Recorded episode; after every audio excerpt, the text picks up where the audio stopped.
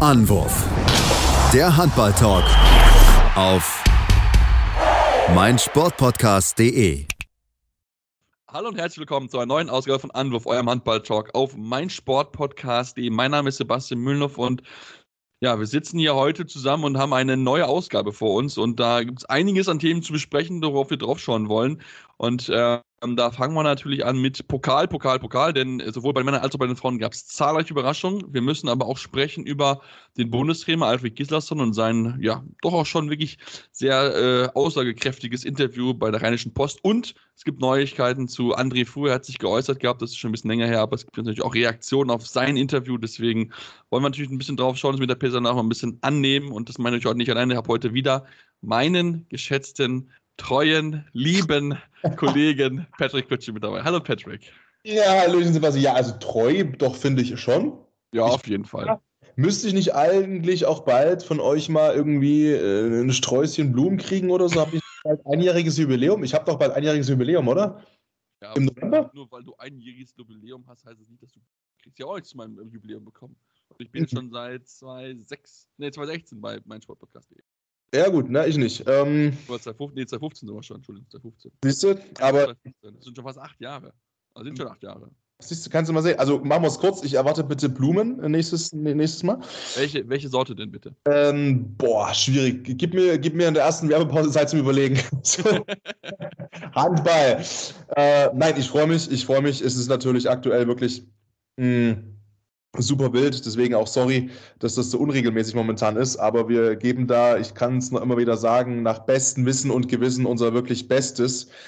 Beruflich ist es gerade einfach wirklich Ahakiri bei uns dreien, was natürlich für uns toll ist, ist aber oft einfach nicht anders irgendwie funktioniert. Also das ist halt leider momentan so, aber jetzt sind wir wieder am Start und wir haben es angesprochen, beziehungsweise Sebastian, du, mit sehr wichtigen Themenlagen, wo wir uns heute auch ganz klar die Zeit noch nehmen. Es ist jetzt Mittwochabend, dreiviertel zwölf. Bis wir fertig sind, ist es, ich schätze mal um eins, schon mal. Dirty hast du vorher gesagt, nur mal nur zur Info. ja, ich habe ich hab, ich hab zu Sebastian vorher gesagt, quick and dirty. Wir haben schon vorher zu halbe gesprochen, glaube ich. dann, dann habe ich überlegt, okay, warte mal, was haben wir eigentlich so thematisch da liegen? das ist natürlich, nein, aber wir wollen das entsprechend natürlich auch mit der Wertschätzung behandeln und ich kann es jetzt vor der Folge nur offen und ehrlich sagen, ich habe aufgrund beruflicher Verpflichtungen jetzt Freitag, Samstag, Sonntag, Montag, Dienstag en bloc von früh um sechs bis nachts um zwölf nichts mitbekommen was auf der Platte passiert ist, habe aber in den drei Minuten 30 Pause, die ich gemacht habe, natürlich das Interview gelesen von Gislason und mich auch mit äh, vor auseinandergesetzt. Deswegen, aber man sieht mir bitte nach, wenn ich vielleicht Äußerungen heute rausknalle, die jetzt handballfachlich nicht wirklich vielleicht en vogue sind momentan. Ich habe von dem aktuellen Geschehen wirklich wenig mitbekommen. Ähm, zumindest wenn es darum geht, dass ich spielerisch was gesehen hätte. Aber Sebastian dafür hat hast du gerade gesagt, ne? Du hast eigentlich äh, auf Freunde, Familie, Partnerin alles geschissen die letzten Tage. Du hast alles gesehen, ne? Ja, nicht ganz alles. Das geht, geht bei mir leider auch nicht. Das ist auch einfach, das muss ich auch sagen, und das spreche ich nochmal kritisch an. Mir gefallen einfach auch äh, die Anwurfszeiten nicht. Es ist einfach, es ist zu gestückelt. Jetzt habe ich wieder bei Pokal gesehen, wo du ja eigentlich quasi von Crunch-Time zu Crunch-Time dich gehangelt hast, weil du einfach nicht 60 Minuten dieses Spiel gucken kannst. Ja. Und ich finde auch, das ist einfach, ich glaube, am Dienstag fing es um 15 Uhr mit dem ersten Spiel an. Mit, mit dem THW, was ja auch vollkommen in Ordnung ist, kann man ja machen.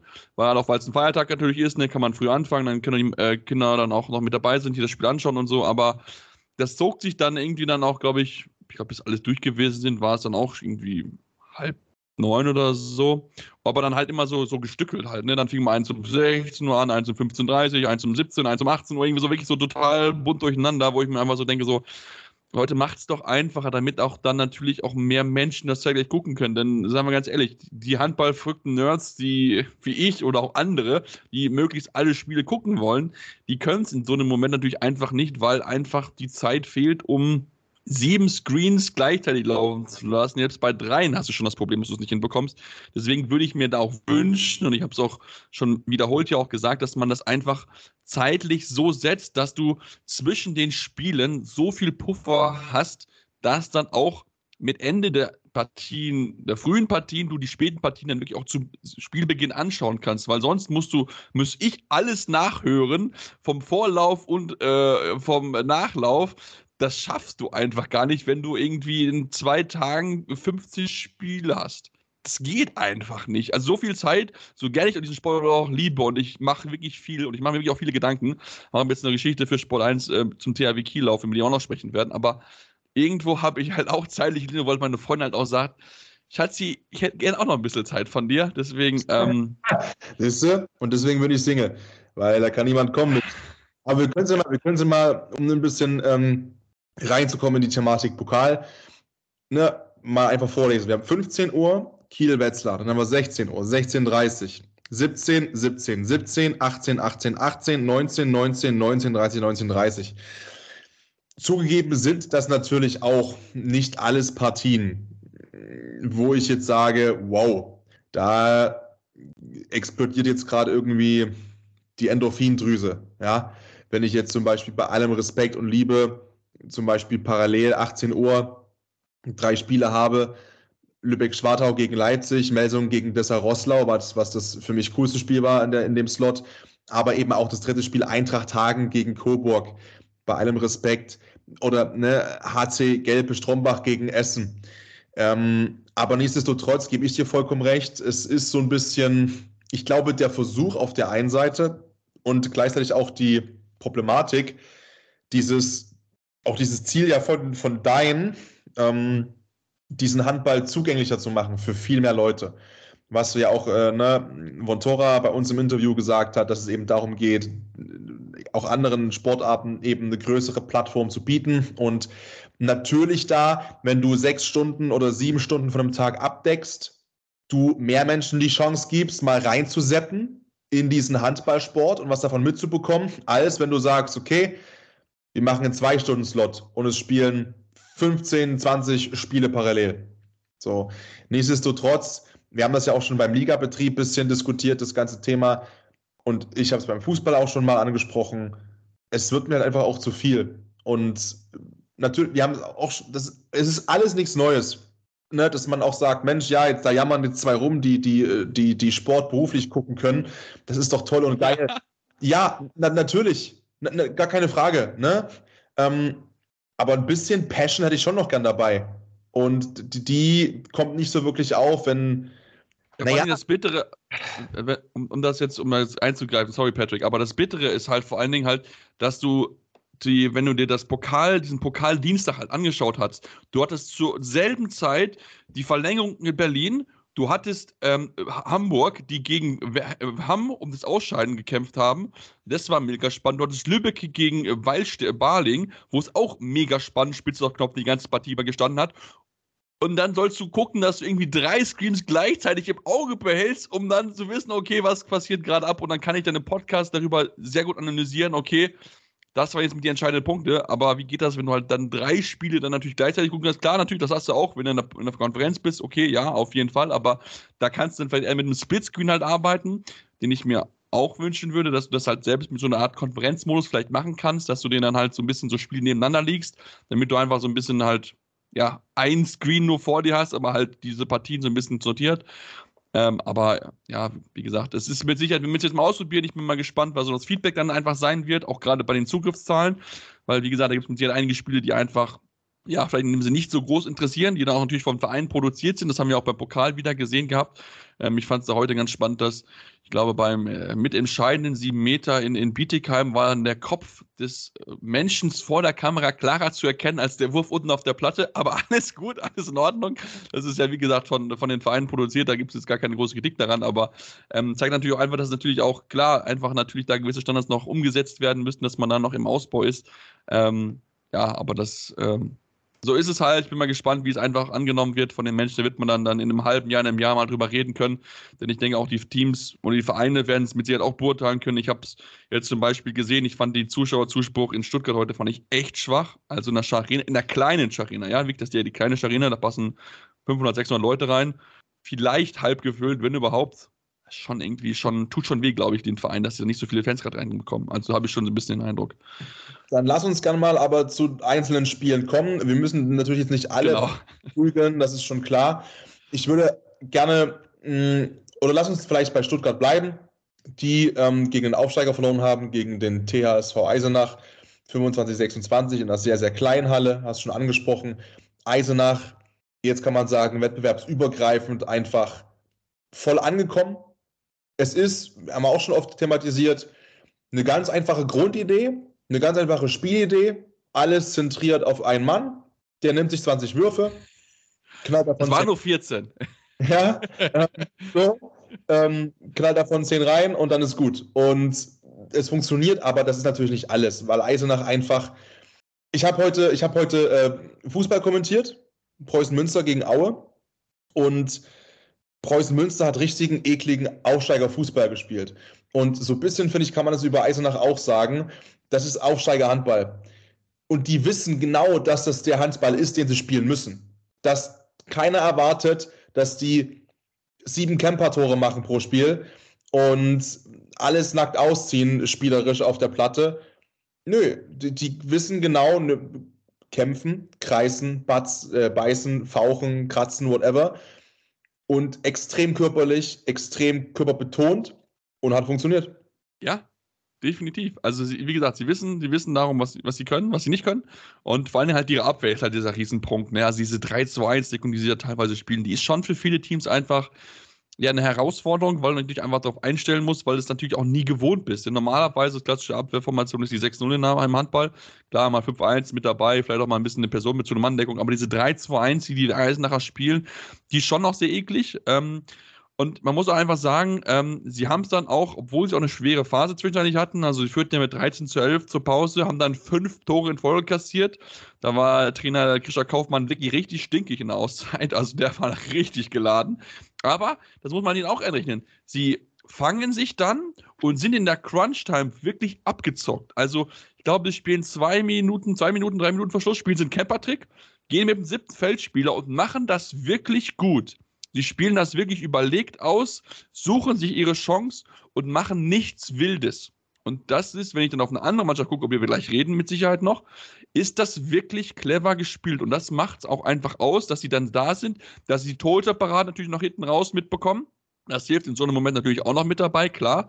Und dann sind sie auch einfach verdient in der nächsten Runde und stürzen Stuttgart damit noch tiefer in die Krise. Denn seien wir ganz ehrlich, der Saisonstart in Stuttgart ist mal wieder katastrophal. Man ist im Pokal wieder ausgeschieden, daheim. Es läuft nicht in Stuttgart und wir müssen wahrscheinlich reden wir wieder über den Trainer und der kann wahrscheinlich schon wieder bis zum Jahresende ein anderer sein, wenn das so weiterläuft, weil in Stuttgart die Ansprüche hoch sind, aber das, was man auf der Platte zeigt, passt dazu einfach aktuell mal wieder nicht. Ja, das ist immer so ein bisschen das Spannende bei Stuttgart, finde ich, dass du, mh, du bist natürlich schon länger dabei. Ich war ja so ein, ich war so ein halbes Jahr in Stuttgart bei den Spielen oder Ja. über ein Jahr, also ich kenne die Jungs ja vor Ort noch teilweise. Was, was, was mir in den letzten Jahren so aufgefallen ist, seitdem ich mich so ein bisschen rumtreibe, so meine Außen, meine, Drumrumkreise ziehe, ne, auf der Außenbahn, so im Handballkosmos, ab und zu mal so reinschaue, merke, okay, keine Ahnung. Nein, aber was, was ich so em- empfinde beim, bei, bei Stuttgart ist einfach diese Frage von, oder das natürlich auch sehr viel Anspruchshaltung herauskommt aus der ganzen regionalen Verflechtung. Und dass natürlich auch ein gewisser Druck da ist und man das auch gerne überstülpt, weil man natürlich weiß eigentlich, was da auch für Sponsoren im Hintergrund stehen, was da auch für Konzerne im Hintergrund stehen, in Teilen in, eben in der Stadt alleine schon, was du für Möglichkeiten hast und hättest. Und natürlich auch der Eigenanspruch, der eigentlich seit Jahren formuliert, da müsste ja viel mehr gehen mit den Mitteln, die man So wie man es letztes Jahr nochmal wieder betont hat, ne, dass man unbedingt ins nächsten Schritt machen möchte. So, ähm, gut, das, das ist ja das Schöne auch irgendwie an der HBL. Den Schritt wollen sie alle machen. Und das ist halt nun mal eine Leistungsdichte, das sehen wir auch in der aktuellen Tabelle, auf die kommen wir ja vielleicht am Schluss nochmal zu sprechen kommen. Ähm, es ist halt eng. Es ist super eng und ähm, gerade auch im Pokal hat die Tabelle überhaupt keine Bewandtnis, was wir einfach auch daran sehen, zum Beispiel, ne, wir kommen noch dazu, äh, oder vielleicht können wir auch da jetzt direkt hin, hin manövrieren. Wetzlar spielt aktuell eine horrende horrende Saison. Ein Sieg, fünf Pleiten, Platz 17. Und im Pokal bügeln sie Kiel weg. Und das, obwohl sie ja vor ein paar Wochen noch gegen Kiel ja richtig unter die Räder gegangen sind. Ne? Wir erinnern uns, in der ersten Halbzeit gegen Kiel vier Tore genug geworfen. Vier magere Buden, von denen am Ende klar mit 33 zu 22. Ja, und jetzt, was ist denn das? Ähm, ja, knapp, knapp einen Monat später gewinnen sie mit 32 zu 31 in Kiel und stürzen die Kieler noch weiter in die Krise, nachdem sie schon die drei Ligapartien in Folge verloren haben. Die Niederlage jetzt auch am, am, am Wochenende gehabt haben gegen Magdeburg, wo sie auch nicht gut ausgesehen haben, wo sie in der Crunch dann wieder unnötig Federn gelassen haben, wo sie auch teilweise echt deutlich weg gewesen sind. Und ich finde, das wird man auch wieder in der Partie so ein bisschen gemerkt. So, ja, das ist eine gute Kieler Mannschaft. Die haben viele, viele gute Spieler mit dabei. Aber das ist da noch teilweise so ein bisschen so, so das letzte bisschen, was so einfach fehlt. Also so, man hat einen Kieler reden selbst vom Killerinstinkt, der ihnen so ein bisschen abhanden gekommen ist ist mit Sicherheit ein Thema, was mir halt auch gerade in dieser entscheidenden Phase noch aufgefallen ist, wo dann auch so ein Routinier drauf ist wie ein dummer Gedufniak, der, wir kennen ihn, ja, wirklich Kilo Ogestein, der hat schon so viel erlebt in seiner Karriere, wo der wirklich in die Abwehr reingeht und, und sich Sachen erlaubt, die ich von, einem, von ihm überhaupt noch nie gesehen habe. Wirklich so, so kopflos agiert, überhastet, abgeworfen, so, ha, hopp, hopp, hopp, wir müssen ganz schnell irgendwie teuer in Führung gehen, wo ich mir gerade von einem erfahrenen Spieler wie ihn, wo er auch weiß, dass um ihn herum sehr viele junge Spieler mit dabei sind, ne? Shibagutu, ein Valnius, ein Johansen, Johannesson, da sind viele Junge mit dabei. Da muss er gerade als Leader hervorgehen, ne, mit seiner Ruhe ein bisschen ausstrahlen, die Ruhe in die Partie reinbringen. Das hat er so gar nicht hinbekommen. Und dann musste ich am Ende dann halt auch nicht wundern, dass du dann halt ja, das Spiel wegwirfst, also den Torhüter kaputt wirfst, kann man in Anführungsstrichen schon noch ein bisschen sagen. Klick hat es gut gemacht, auf gar keinen Fall. Mit äh, 14 Paraden, aber ähm, da waren teilweise Würfe mit dabei, die du dir nicht nehmen wirst, die wahrscheinlich einen guten Tag auch nicht nehmen werden. Und dann hast du halt, verlierst das Torhüter-Duell mit 18 zu 13 und dann verlierst du halt so eine Partie, wo du eigentlich denkst, okay, du musstest die eigentlich mit 7, 8 aus der Halle schmeißen. Frage für dich. Ähm, eins zu eins ist es gar nicht möglich, aber um es vielleicht mal am Personalien festzumachen, auch ein kleines bisschen. Wie hast du denn oder wie empfindest du denn das Ersetzen oder der Versuch, Sander Sargosen zu ersetzen beim THW aus Kiel bisher in der Saison? Also, also ich finde, du, du merkst, dass das schon, also Sargosen war jetzt nicht überragend beim THW Kiel, das dürfen wir nicht vergessen, aber ich finde, du merkst schon, dass da ja, so eine steuernde Hand einfach fehlt. Da Dovniak wird in seinem hohen Alter nicht mehr die 40, 50 Minuten abreißen, wie er es früher gemacht hat. Hat er auch zu seiner großen Zeit nicht mehr in dem Sinne gemacht, ist ja ein bisschen schon so ein bisschen mehr zum Abwehrtier äh, mutiert, sage ich es mal so ein bisschen. Also nicht mehr dieser ganz große, überragende Offensivspieler. Und diese Rolle ist halt offensiv gerade so ein bisschen vakant. Es ist eigentlich für mich die Aufgabe von Nikola Bilek, diese Rolle einzunehmen. Ich finde, er macht es zu Teilen ganz gut, aber wir warten immer auf diesen nächsten Schritt, schon seit Jahren von ihm, dass er sagt, okay, hey, ich bin jetzt der Leader dieser Mannschaft. Und ich finde, diesen Schritt hat er noch nicht in dem Sinne getan, wie er es hätte tun müssen mit seinem Alter. Weil von den Jungen, in Anführungsstrichen, ist er ja mit der Älteste eigentlich, also schon im Rückraum einer der Älteste jetzt nach Rheinkind und nach Dufniak. Und da ist es gerade seine Aufgabe, die Mannschaft zu führen. Aber ich finde, das geht er noch nicht so hin. Und ich meine, ich erwarte von einem Valnius, einem Johannesson oder auch einem Schieper gut und nicht in Jahr 1 oder Jahr 2, dass sie diese Mannschaft tragen und die alles überragende Spieler werden. Sie machen das gut, definitiv. Also gerade Johannesson spielt bisher wirklich, in meinen Augen, wirklich eine richtig, richtig starke Saison. 29 Tore, gut Quote von ein bisschen mehr als 50 Prozent, mit Sicherheit ausbaufähig, aber für mich ist er schon im Rückraum so eine wirklich, so eine wirkliche Konstante geworden.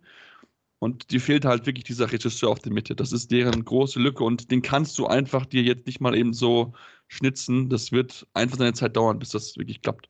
Und auf der anderen Seite, weil das müssen wir machen, so wie wir da drauf rumgescheuert haben und das war ja nicht nur nicht nur Nackenklatscher, die ich da verteilt habe, das waren ja schon, das war ja schon die flache Hand im Gesicht bei Wetzlar, ja. Bin ich ganz ehrlich, mach auch gerne. Aber genauso gerne gestehe ich mir ein, jo, jetzt hatte ich die Hand im Gesicht und da haben sie mir schön, schön eine durchgeladen und das vollkommen zu Recht. Weil das war, hätte ich den im Leben nicht, ich hätte, nicht um einen Schokoriegel gewettet, um gar nichts, dass das so funktioniert. Und gerade die beiden Positionen, die wir so häufig auch kritisiert haben, beziehungsweise ja auch komplett dieses kopflose Spiel von Wetzlar in der Liga in den ersten Spielen, ohne jemanden, der mal eine zündende Idee hat, der mal kreative Momente auch erzeugen kann, der mal auch sagt und das Spiel diktiert. Das war einfach Novak und Lenny Rubin waren es, glaube ich, die beiden, ne? die herausragenden genau. in dem Spiel. 17 ähm, von 32 Buden. Genau. Ähm, boah, das war, das war eine Schelle für mich und die nehme ich sehr gerne. Das war, das war Textbook.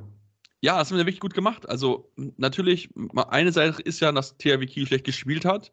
Aber auf der anderen Seite ist es ja auch so, wenn THW Kiel schlecht spielt, musst du dann ja auch dann da sein, um diese Möglichkeit halt auch zu nutzen. Ne? Weil das ist ja schon auch so, ich meine, Wetzlar ist prinzipiell relativ gut immer gegen Kiel, das wissen wir ja schon aus der Vergangenheit, haben seit 2016, glaube ich, siebenmal gegen Kiel gewonnen. Das können nicht so viele andere Teams in der Liga von sich behaupten, so oft gegen die Kieler gewonnen zu haben, gerade auch in Kiel in der wirklich schwierigen Halle zu, die zu bespielen in der Wunderino Arena. Ähm, also das wirklich Hut ab davor, haben wirklich gefightet, haben das Beste draus gemacht, haben auch vor allem auch endlich mal dann auch diese Paraden, die ja Till Klingbeil wirklich schon seit Wochen auch zeigt, wirklich auch zu ihrem Vorteil ausgenutzt. Und das haben sie wirklich gut gespielt. Ähm, für Van Carstens war es auch sein erster Sieg in Kiel, der auch wirklich ja, so ein bisschen so die Last von den Schultern gefallen, weil ich glaube, das hat ihn noch wirklich sehr, sehr angestrengt in den vergangenen Wochen, immer und wieder da unten mit rein zu sein und diese ganze Kritik, die auf ihn Match eingeprasselt ist und auch auf ihn natürlich. Und ähm, das sollte mit Sicherheit ihnen Hoffnung geben. Klar, ist noch nichts entschieden in der Bundesliga, aber mit so einer Leistung stellst du dann auch gegen andere Mannschaften äh, vor Problemen. Also von daher, das sollte Wetzlar als Positives mitnehmen jetzt in die kommenden Wochen. Lass uns mal kurz Werbung machen vielleicht, ne? An der Gute Stelle. Idee, will ich auch sagen. Habe ich, glaube ich, auch gleich eine Frage die ein bisschen genereller abzielt auf die Top-Teams im Pokal, aber das Ganze gleich. Hey, Malte Asmus von meinsportpodcast.de hier. Ab März geht's weiter mit unseren 100 Fußballlegenden. Staffel 4 bereits. Freut euch auf Slatan Ibrahimovic, Michel Platini, Cesar Luis Minotti, Paolo Maldini, um nur mal vier zu nennen. Und bis wir mit der vierten Staffel kommen, hört doch einfach noch mal rein in die bisherigen drei Staffeln. Ronaldinho, Sepp Meyer, Gary Lineker, Lothar Matthäus und viele weitere warten da auf euch. 100 Fußballlegenden. Jetzt überall, wo es Podcasts gibt. Und damit willkommen hier zurück bei Anwurf eurem Handballtalk auf meinsportpodcast.de. Und ich habe es ja so ganz großspurig angekündigt, Sebastian, dass ich eine Frage für dich habe. Und wir können es nicht beweisen. Das müsst ihr uns einfach mal glauben. Wir haben in der Pause wirklich nicht gesprochen miteinander. Das heißt, Sebastian weiß wirklich nicht, was ich ihn fragen möchte. Ich habe keine Ahnung. Ich möchte es mal ein bisschen ähm, aufbauen anhand dieses eben Pokaltages, vor allem am gestrigen Tag, aber auch am, nee, was ist noch, am heutigen Tag, aber auch am gestrigen Tag, würde ich sagen, genau, das ist richtig. Ähm, was mir aufgefallen ist, beziehungsweise was, glaube ich, auch den meisten aufgefallen ist, wir müssen über, bei allem Respekt, Spiele nicht sprechen wie Gummersbach, die 44-27 gewinnen gegen Düsseldorf-Ratingen. Das, ne, das klare Ergebnisse, das erwartet man auch sicherlich so, oder man hat die Grunderwartung als Bundesligist ein Spiel entsprechend so zu gestalten, das ist klar. Die Füchse gegen Erlangen 38-35, ein komplettes Offensivspektakel, auch in Ordnung. Aber generell, wenn wir auf die Füchse schauen, wenn wir auf Kiel schauen, wenn wir auch drauf schauen, wie schwer sich der DFK getan hat gegen Lübeck in der ersten Hälfte, Dessau-Rosslau gegen die MT Melsung, die bisher eine brutale Bundesliga-Saison spielt, Hannover ist rausgeflogen gegen Bietigheim. Nimmt ein Bundesligist, böse Frage, vor allem, glaube ich, böse Frage, weil mich jetzt viele Bundesligisten hassen, das ist mir schon klar, aber nimmt ein Bundesligist so einen Pokal noch ernst in deiner Wahrnehmung? Ja, das ist die gute Frage. Ne? Also wir haben ja in diesem Jahr diese Pokalreform, wodurch es ja so ist, dass die ersten drei des Vorjahres ja dann erst in der nächsten Runde einsteigen. Das sollte man, glaube ich, nochmal erwähnt haben, weil ich weiß zum Beispiel, mein Bruder hat mir heute geschrieben und mir gesagt, ey, wo ist eigentlich Flensburg? Ja, die haben frei, weil sie halt äh, wie ähm, ja, wie die rhein löwen und die SG Flensburg Hande wird eine starke Saison, also, und rhein löwen und SC Magdeburg natürlich, so ist richtig, äh, eine überragende Saison gespielt haben letztes Jahr im Pokal, die Top an die ersten Plätze belegt haben, deswegen haben die noch eine Pause. Ähm, und ich denke schon, dass das auch, glaube ich, so ein bisschen auch die Idee hinterhinter war, dass man ein bisschen mehr Spannung in diese ganze Geschichte reinbekommt, weil wir erinnern uns, es im Pokal wurde schon viel experimentiert. Wir hatten diese äh, Turniere, diese kleinen Turniere, wo vier Teams bei einem möglichst kleinen Verein mit dabei gewesen sind, die aber ihren Heimrecht gerne zu den größeren Vereinen abgegeben haben, um überhaupt dann irgendwie Zuschauer reinzulocken, was so semi funktioniert hat von den Überraschungen her. Und ähm, ich denke, dass man auch schon sagen muss, dass nicht die Vereine das so einfach nehmen, in Anführungsstrichen, sondern dass auch durch, glaube ich, diese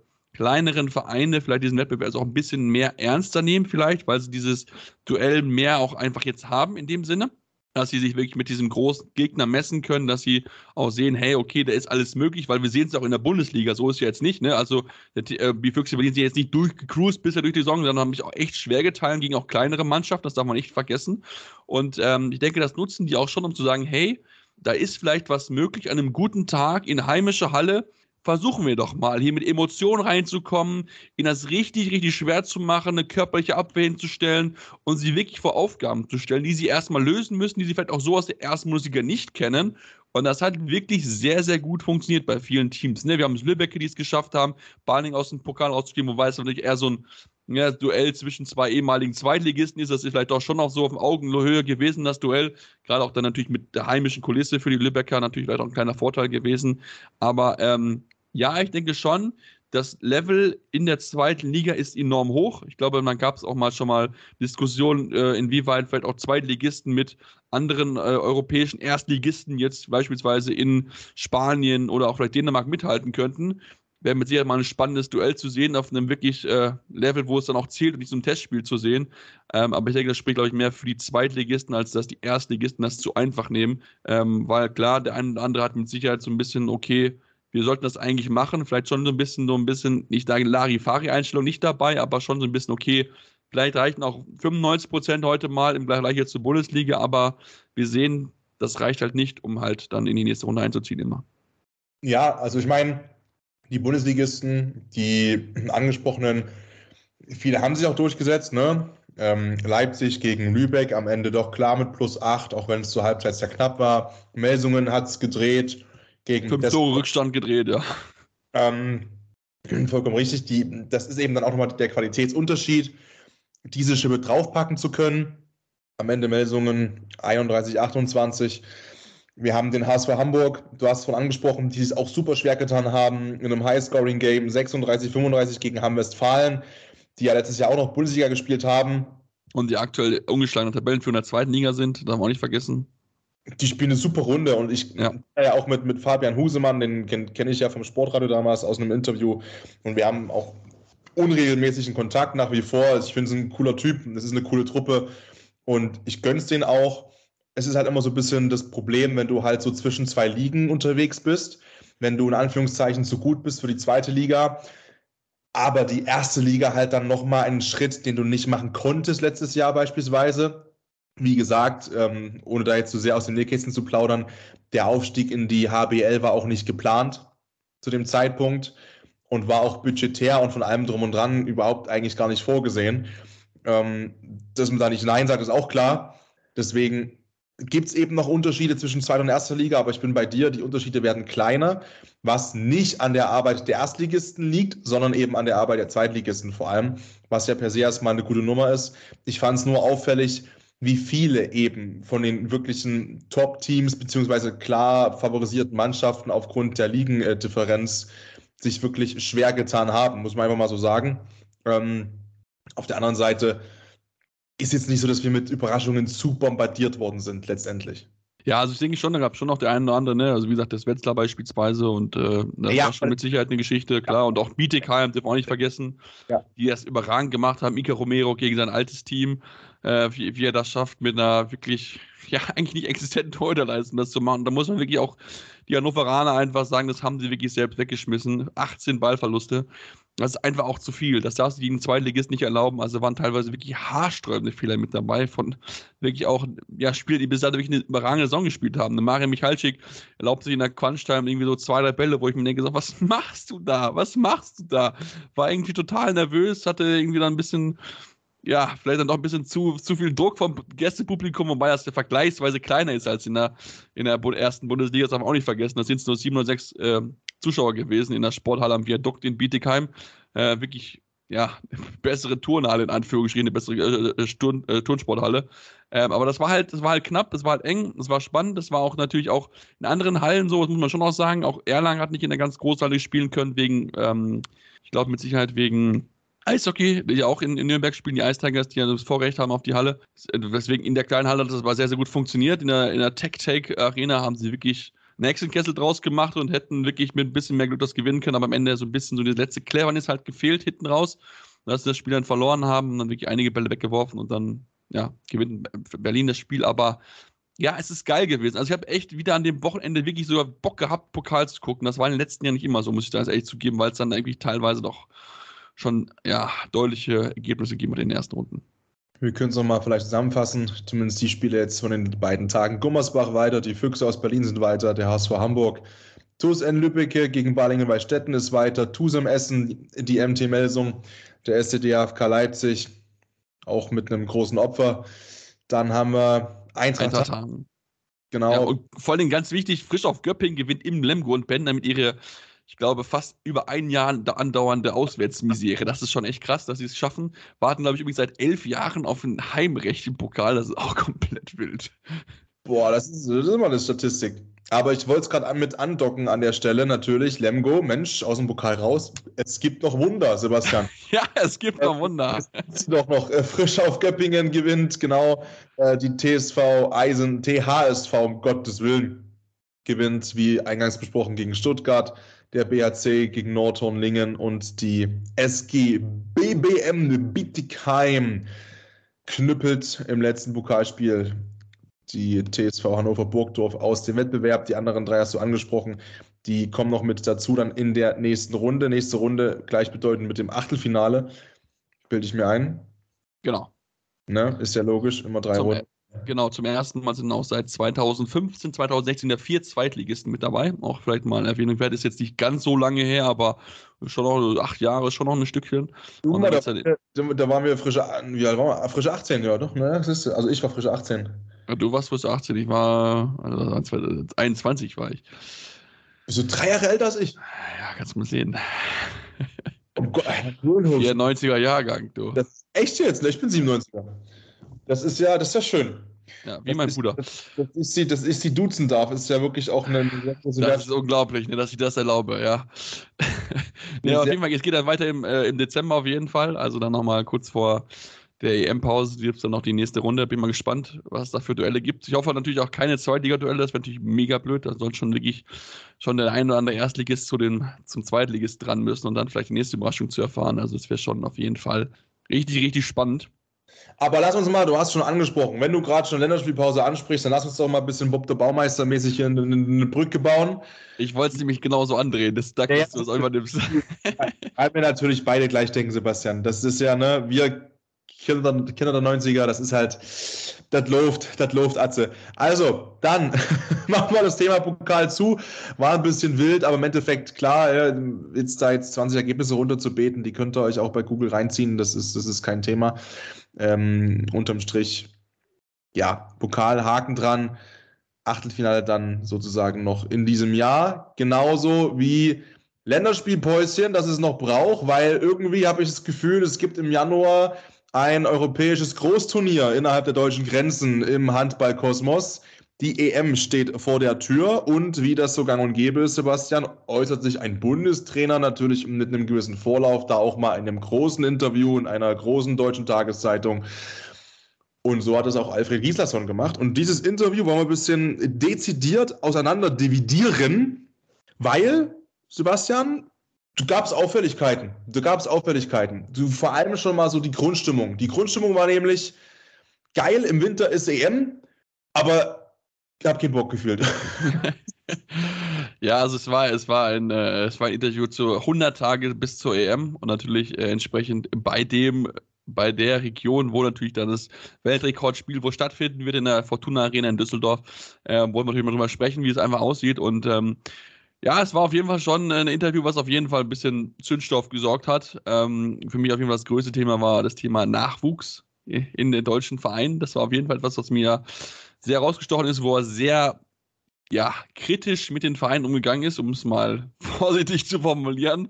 Also man kann es wirklich einen deutlichen Schuss von Bug bezeichnen, äh, wo er gesagt hat, äh, Leute, also es kann nicht sein, dass wir in der, in der Bundesliga-Kader 10 bis 15 Ausländer haben und dafür unsere deutschen Talente keine Chance geben. Also daher sagt er so, das wünscht sich, dass da pro Position maximal ein Ausländer mit dabei sein sollte und dass man mehr auf die heimischen Talente setzen sollte. Sagt aber auch, dass sie vielleicht darüber nachdenken sollte, mehr ins Ausland zu gehen. Also ähm, da war schon, schon einiges mit dabei, wo man schon auch so den Eindruck gewinnen kann, okay, hey, der Mann so sehr auch sagt, okay, ihn interessiert die Diskussion um seine Person nicht der will auch schon, glaube ich, nochmal so ein bisschen sagen, Leute, ähm, wir sollten es jetzt nicht übertreiben, denn bei einer EM wird das natürlich nochmal eine schwierige Aufgabe als dieser fünfte Platz bei einer WM, weil natürlich die europäische Konkurrenz größer ist als die weltweite, weil da einfach mehr europäische Teams mitspielen können. Naja, und es ist immer so ein bisschen, wir kommen ja gerade aus einem kleinen Hype raus, ne? was andere Sportarten angeht. Basketball-WM. Mega. Weltmeister geworden, haben wir auch thematisiert. Fantastische Stimmung. Und natürlich bekommt ein Alfred Gislason dann auch die Frage gestellt, naja, und jetzt war ja, jetzt war ja Basketball-Weltmeisterschaft und wir sind ja Weltmeister geworden und kann Haben ich, Sie geschaut? Nein. Genau, kann ich jeden Pressekollegen verstehen, der natürlich jetzt Querverweise zieht und sagt, naja, und jetzt sind wir ja zu Hause und wir haben ein Heimturnier und im Sommer ist ja Fußball, im Winter ist Handball. Mensch, zwei Großereignisse in Deutschland. Und es wäre ja schön wieder mal so. Ich verstehe das. Ähm, ich verstehe auch, dass es ihn nervt, was ich nicht verstehe, ist, dass, also man muss dazu sagen, es ist ein Print-Interview, ne? Ja. Du weißt nicht, wie er geguckt hat, wie die Grundstimmung war. Es sind keine Bezeichnungen mit dazu geschrieben wie lacht, schmunzelnd, äh, überlegt und so. Es, man hat nur den reinen Text. Das ist immer gefährlich. Sollte man, glaube ich, auch zur Interpretation davor sagen und ganz klar einordnen. Nur mein Gefühl war eben auch, keine Ahnung, es ist nur ein Gefühl, da steht ganz fett Meinung drauf, aber von meinem Empfinden her war das so ein, naja, ich, ich hau jetzt schon mal in so ein paar Kerben rein, dass wenn es dann schief geht, ich sagen kann, ich hab's ja gesagt. Und es ist jetzt in Teilen schon mein Grundgefühl, dass man jetzt schon versucht, so ein bisschen sich Ausreden ist das zu starke Wort, aber zumindest Erklärungen zurechtzulegen, die man vielleicht irgendwann mal ausschmücken kann, wenn es dann vielleicht heißt, in der Gruppenphase ab nach Hause. Ja, gut, das glaube ich jetzt nicht unbedingt, dass wir in der Gruppenphase nach Hause fliegen werden, aber ich weiß, was du, ich weiß, was du meinst. Also du bist ja nicht der Einzige. Rhetorisch gerne meine Ausführungen. So arbeite ich seit sieben Jahren, Herr Mühlenhof. Ich weiß, ich weiß. nein, äh, nein, äh, es ist ja, Rob, du warst nicht der Einzige. Rom hat ja genau dasselbe Gefühl geäußert und das war schon so ein bisschen so, klar, es ist halt, wie gesagt, schwer, einfach weil es natürlich nur das gelesene Interview halt ist und nur die Schriftform da liegt. Ähm, aber es war schon so ein bisschen so, hm, wirkte doch ein bisschen grummelig, um, um, es, zu um es, zu beschreiben, ähm, wo er auch da wirklich drauf eingesprochen hat. Und natürlich, klar, ich meine, die Erwartung vor so einem Heimturnier ist riesengroß. Ich meine, wir haben alle die Heim-WM 2007 noch in Erinnerung, ne, wo wir wirklich drüber hinweggefegt sind. 2019 bei der Heim-WM war auch ein Riesenhype, wo es am Ende dann halt nicht geklappt hat mit diesem, ja, der erzählt Medaille, mal auch so nah dran gewesen ist, aber auch klar die Grenzen aufgezeigt bekommen hat. Und natürlich jetzt mit der anstehenden Heim-WM was ja auch so ein bisschen die, so dieses Kick-Off-Event ist für dieses Handball des Jahrzehnts vom DHB, was sie ausrufen mit, mit, der, mit der großen Heim-WM, die dort ansteht, ähm, ist das schon etwas, wo man kritisch draufschaut, womit man sich auch befasst, wo man auch einfach einen Hype erzeugen will? Und er versucht schon so ein bisschen so, glaube ich, so ein bisschen die Erwartung zu dämpfen, weil man hat so das Gefühl, okay, hey, ne, wir holen uns hier diesen, diese Europameisterschaftstitel und da müssen wir auch ganz ehrlich sagen, wir sind kein Favorit auf eine Medaille. So ehrlich müssen wir halt sein. Klar, mir kann es funktionieren oder so, aber sind wir halt nicht. Nein, also das muss man halt auch, glaube ich, mal abkönnen als Deutschland-Fan. Und gerade wir deutschen Sportfans, und das ist auch schön und ich mag das auch, egal was ist, man hat überall diesen Anspruch, ja, wir sind ja Deutsch, wir sind eine Sportnation und wir sind überall am besten und wir waren es ja überall auch schon mal. Naja, gut, klar, aber Handball ist nicht mehr WM 2007 und Fußball ist nicht mehr WM 2014. Und Eishockey ist nicht mehr Olympia in Pyeongchang, wo es so überragend lief. Und Basketball wird auch nicht immer WM 2023 sein. Und das ist auch in Ordnung. Aber natürlich ist der deutsche Anspruch und dieses deutsche Fan-Denken, und das, da nehme ich ja uns mit rein, ist natürlich so, dass man sich denkt, so, naja gut, das ist eine Heim-EM, da möchten wir ja mindestens mal ein Finale spielen, ne? Jetzt hast du Was halt, auch legitim ist. Ja, und das muss auch, der, der Anspruch muss es auch sein. Der Anspruch muss, also, was ich nicht hören möchte, ist halt immer dann das Schwierige, ne? Einerseits aus einer beruflichen Perspektive bin ich ja dann wieder der, der irgendwo sich dann in seine Sendung stellt und sagt, boah, naja, jetzt Der hat ja gesagt. Die haben ja gesagt, Platz 3 ist ja mutig. Jetzt mache ich hier mal kurz mal, ne, mal ein Interview mit Herrn XY und frage mal nach, was da los war in der Zwischenrunde, warum es da nicht mehr funktioniert. So, ne? Und auf der anderen Seite, als, als Fan und aus Fanperspektive, möchte ich natürlich aber auch, dass man sich hinstellt mit, sorry für den Ausdruck, den dicksten Cojones überhaupt und sagt, Natürlich wissen wir, wir können es realistisch einordnen, dass es Norwegen gibt, Spanien, Frankreich, Dänemark, Schweden. Aber Gottverdammt. Das nennt auch Island beispielsweise. Genau, genau, aber Gottverdammt, wir spielen eine fucking Heim-EM. Und der Anspruch ist ganz klar zu sagen, wir scheppern hier mindestens mal eine Medaille hin. So, und das möchte ich auch. Und wenn es da nicht klappt, komme ich damit trotzdem wahrscheinlich besser klar, wenn man es offen formuliert hat, als mir dann zu sagen, naja, also das war ja von vornherein klar und das ist ja auch gar nicht so schlimm, weil, wenn wir ehrlich sind, äh, haben wir Nachwuchsprobleme und da, da, da, da, da, da, da. Ja, also wirklich Euphorie hat er damit nicht entfacht. Ich glaube, das kann man, glaube ich, ganz gut beschreiben. Äh, das war jetzt kein Euphoriebeschleuniger. An der Stelle, kurz umkriegen an der Stelle. Das ist, das ist keine Entschuldigung, aber es ist halt auch nun mal sein Naturell. Ja, du hast Menschen, die, und gerade, ich kenne es ja in Leipzig, ja, Nordeuropäer sind halt ein bisschen relaxter, sind ein bisschen entspannter. So, also ja, auch er in seinem Alter. Ich meine, er ja. muss niemand mehr was beweisen. Muss er, muss er nicht. So, und wir haben ja in Leipzig auch jemanden aus der Ecke, ja, ähm, wo es Parkett halt nicht brennt, wenn er kommt, sondern eher gefriert. Äh, und das ist aber vollkommen in Ordnung. So, das ist das nicht, das, also ich bin immer noch der Meinung, dass, und er kann das ja, er kann ja trotzdem Gislason, kann mit Körpersprache und die Emotionen an der Platte als Trainer, die hat er ja auch so. Und dann merkst du auch so, uiuiui, jetzt scheppert's aber los, jetzt brennt er aber auch. Aber die Hauptaufgabe, finde ich persönlich, diesen Hype zu erzeugen, haben natürlich die Jungs auf der Platte. Das ist ganz klar. Das ist, das ist für mich trotzdem immer noch das Wichtigste. Die spielen natürlich, wie er sagt, ist schon klar. Aber das sind die auf der Platte, die dann exzessiv jubeln müssen und das Publikum anpeitschen müssen, die vollends austicken müssen bei jeder guten Aktion, bei jedem Defensivblock, bei allem Möglichen, um die Fans mitzunehmen.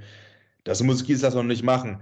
Aber sicherlich das Interview, also sag mal so, wenn die Jungs die Kerze anzünden, dann kann er vielleicht sagen, ja, ist geil, es brennt. Er hat es vielleicht ein bisschen ausgepustet. Ja, aber um es vielleicht jetzt abzuschließen, also rein fachlich natürlich hat er komplett recht. Also da bin ich ja komplett bei ihm, dass man den deutschen Nachwuchsspielern auch Chancen geben sollte, na, definitiv. Also da bekommen ja. natürlich andere Nationen sind einfach weiter, wo dann ein Shibaguto mit, mit 19 dann in der dänischen Liga spielt und schon eine wichtige Rolle einnimmt. Das hast du halt in Deutschland einfach in dem Sinne nicht. Also das merkt man bei einigen Vereinen jetzt auch schon. Ich finde es auch schön, dass die Berliner jetzt auch bewusst sagen, okay, wir holen uns keinen neuen Spieler jetzt als Ersatz ähm, für die Verletzung von Fabian Wiese, sondern wir setzen bewusst auf unseren Mann, auf unseren Spieler, auf den, den wir in der Jugend ausgebildet haben mit Max Benecke ist ja auch sehr gut. Und wenn man natürlich dann drauf schaut, noch auf die Nationalmannschaft, ich meine, ist das noch jetzt schon Sorgen? Also Paul Drucks fällt aus. Fabi Wiede wird für die WM oder EM definitiv nicht fit werden. Das können wir jetzt alle unter ausstreichen. So, Luka Witzke hat jetzt eine schwere Muskelverletzung. Das heißt, wird wahrscheinlich nicht bei den Länderspielen dabei sein im Anfang Januar, weil könnte knapp werden. Wir haben Andy Wolf mit seinem äh, Bandscheibenvorfall, wo immer noch nicht klar ist, wann er wieder fit sein wird. Es wird wohl ein MRT geben, jetzt Mitte Oktober, hat er gesagt wo dann klar ist, wie der Plan weitergeht. Das sind schon mal wirklich so vier Spieler, wo ich sage, so, ah, die können schon Unterschied einfach ausmachen und ähm, wichtige Rollen einnehmen. Also da muss natürlich jetzt auch gefordert sein. Klar, will ich experimentieren gegen Ägypten im, im November, aber wenn das bei den Absagen so weitergeht, dann bleibt nichts anderes übrig, als wieder irgendwie sich was einzufallen, wie er dann den Kader zusammenschustern kann, wo er sagt, okay, hey, damit können wir hier vielleicht was holen. Ich gebe dir komplett recht. Ich möchte gerne noch mal einen, einen, Gedanken aufgreifen von vor 90 Sekunden oder so von dir. Ich bin komplett bei dir auch. Ja, Jugend ausbilden und Jugend und um Gottes Willen, ich bin selbst jemand, so der ja auch immer jetzt oder in unserem Beruf, ne, das ist ja bei uns genauso oder neben anderen Beruf auch dass wir ja auch kommen und sagen, ihr gebt doch mal den jungen Leuten die Chance, ne? Und, und Erfahrung machst du eben nur, wenn du auch die Möglichkeit bekommst, sich zu entwickeln. Aber Qualität hat per se mit Alter nichts mehr zu tun heutzutage. Das mögen manche Ältere nicht gerne hören, aber die auch wiederum Leute vor sich haben, die vielleicht wiederum älter sind und sich denken, mein Gott, ich kann das doch auch, gib mir doch mal die Chance. Also es ist ja ein ständig willender, jetzt haben wir ja. vielleicht irgendwo bei uns, wir sind Ende Mitte 20, ähm, ich bin, ich habe nächsten Dienstag meine erste, äh, mein erstes Seminar als Unidozent, wo ich wiederum junge Leute vor mir sitzen habe, die böse formuliert irgendwann mal an meinem Stuhl sägen wollen, aber die ja auch zu mir sagen, ey, gib mir, geben, Sie, geben Sie uns doch mal die Chance und wir wollen gern das und das machen in der Uni, weil wir können das schon und das ist ja ongoing, das ist ja gar keine Frage. Aber, und das Fass will ich jetzt nicht so groß aufmachen, weil ich glaube, da, da reichen die drei Stunden nicht, aber was ist denn die per se Aufgabe eines Vereins? Der Verein hat grundlegend erstmal die Aufgabe doch, dass der Verein erfolgreich ist. Und natürlich bin ich komplett dabei zu sagen, bitte auf die eigene Jugend setzen und ausbilden etc. pp. Aber wenn ich meinen Verein sehe, wie es heute leider nun mal so ist, nämlich als Unternehmen, was, äh, wo Arbeitsplätze dranhängen und alles Mögliche und, und, und, und Existenzen, dann denke ich mir so, Alfred, lass mich halt nochmal in Ruhe. Ich stelle die Jungs auf die Platte, die hier den besten Job machen. Und wenn das halt keine Deutschen sind, dann ist das schade für dich und für den EM-Hype hier im Januar. Aber I don't give a shit, weil mein Unternehmen hängt dran, mein Handballverein hängt dran und ich möchte per se, dass mein Verein erfolgreich ist, weil davon leben die hier alle, die für diesen Verein arbeiten. Und das kann ich halt auch schon verstehen, irgendwie, irgendwo. Zu sagen, ey, ganz ehrlich, das ist gut und schön mit deutschen Spielern, aber wenn die anderen halt besser sind, dann nehme ich halt die, weil die Prio da einfach eine andere ist. Und nicht, jo, wir müssen ja aber für die Nationalmannschaft Leute ausbilden. Fühlst du mich da? Ja, ja, also ich fühle dich definitiv. Es ist halt so ein, so ein schwieriger Grad, finde ich einfach. Ne? Also ich meine, wir sehen es ja auch bei, bei anderen erfolgreichen Vereinen. Wenn wir jetzt mal schon gucken, Beispiel, beispielsweise, bestes Beispiel Bayern München, die seit Jahren keinen kein einzigen Spieler mehr aus der eigenen Jugend in die Nationalmannschaft hochgebracht haben. Jetzt, okay, Musiala jetzt mal ausgenommen, aber prinzipiell aus, aus der eigenen Jugend jetzt mal seit Thomas Müller keiner wirklich mehr groß in, in, in der, im Kader mit dabei und keiner eine langfristige Rolle eingenommen. Das ist natürlich etwas, was natürlich auch schwer ist, weil wenn du ein hohes Level hast, müssen die Spieler ja erstmal dahin kommen. Und du kommst dahin nur, wenn du Spielpraxis kommst. Aber du kannst ja keine Spielpraxis bekommen, wenn du deine hohen Ziele erreichen willst. Weil das ist ja dieses, ja, dieses, äh, dieses schwierige Balanceakt, den die Trainer dann da machen müssen, irgendwie den jungen Spielern Spielzeit zu geben, aber auf der anderen Seite halt die sportlichen Ziele halt nicht außer Acht zu lassen. Und deswegen. Aber gut, dafür hast du zum Beispiel, also ja, ne, aber die, die Priorisierung eines Vereins, da, da steht nun mal ganz unten, oder die, dieses, ja, und wir müssen dran denken, dass die Nationalmannschaft dann auch was von braucht ganz ehrlich, das ist, das, das ist doch einem Verein völlig bumsegal. Das hörst du auch so, um beim Fußball kurz zu bleiben. Das hast du auch mal mitbekommen, wenn, wenn Uli Hoeneß da rumgeraged ist äh, mit dem DFB, ne, wenn er Spieler abstellen sollte von Bayern München so. Auf der anderen Seite zum Beispiel jetzt bei, zum Beispiel bei ähm, Mika Savliev vom SCDFK, dafür gibt es ja dieses gute, das gibt es ja noch im, äh, ja noch im Handball, dieses Zweitspielrecht Gibt es auch, so. auch Förderlizenzen, gibt es auch im Eishockey beispielsweise? Äh, meine ich, also ich wollte sagen, gibt es nur nicht beim Fußball, genau, aber sonst gibt es genau. das, so wollte ich es formulieren. Ähm, hast vollkommen recht. Dieses Zweitspielrecht und jetzt zum Beispiel bei Mika beispielsweise, der hat eben ganz klar in Leipzig am Kreis nach noch, noch die Chance einfach nicht großartig, aber hat eben jetzt zum Beispiel letzten Samstag in Aue gespielt, also oder für Aue in Dormagen und musste Sonntag oder konnte Sonntag dann sofort auch auf die Platte beim SCDFK gegen Göppingen.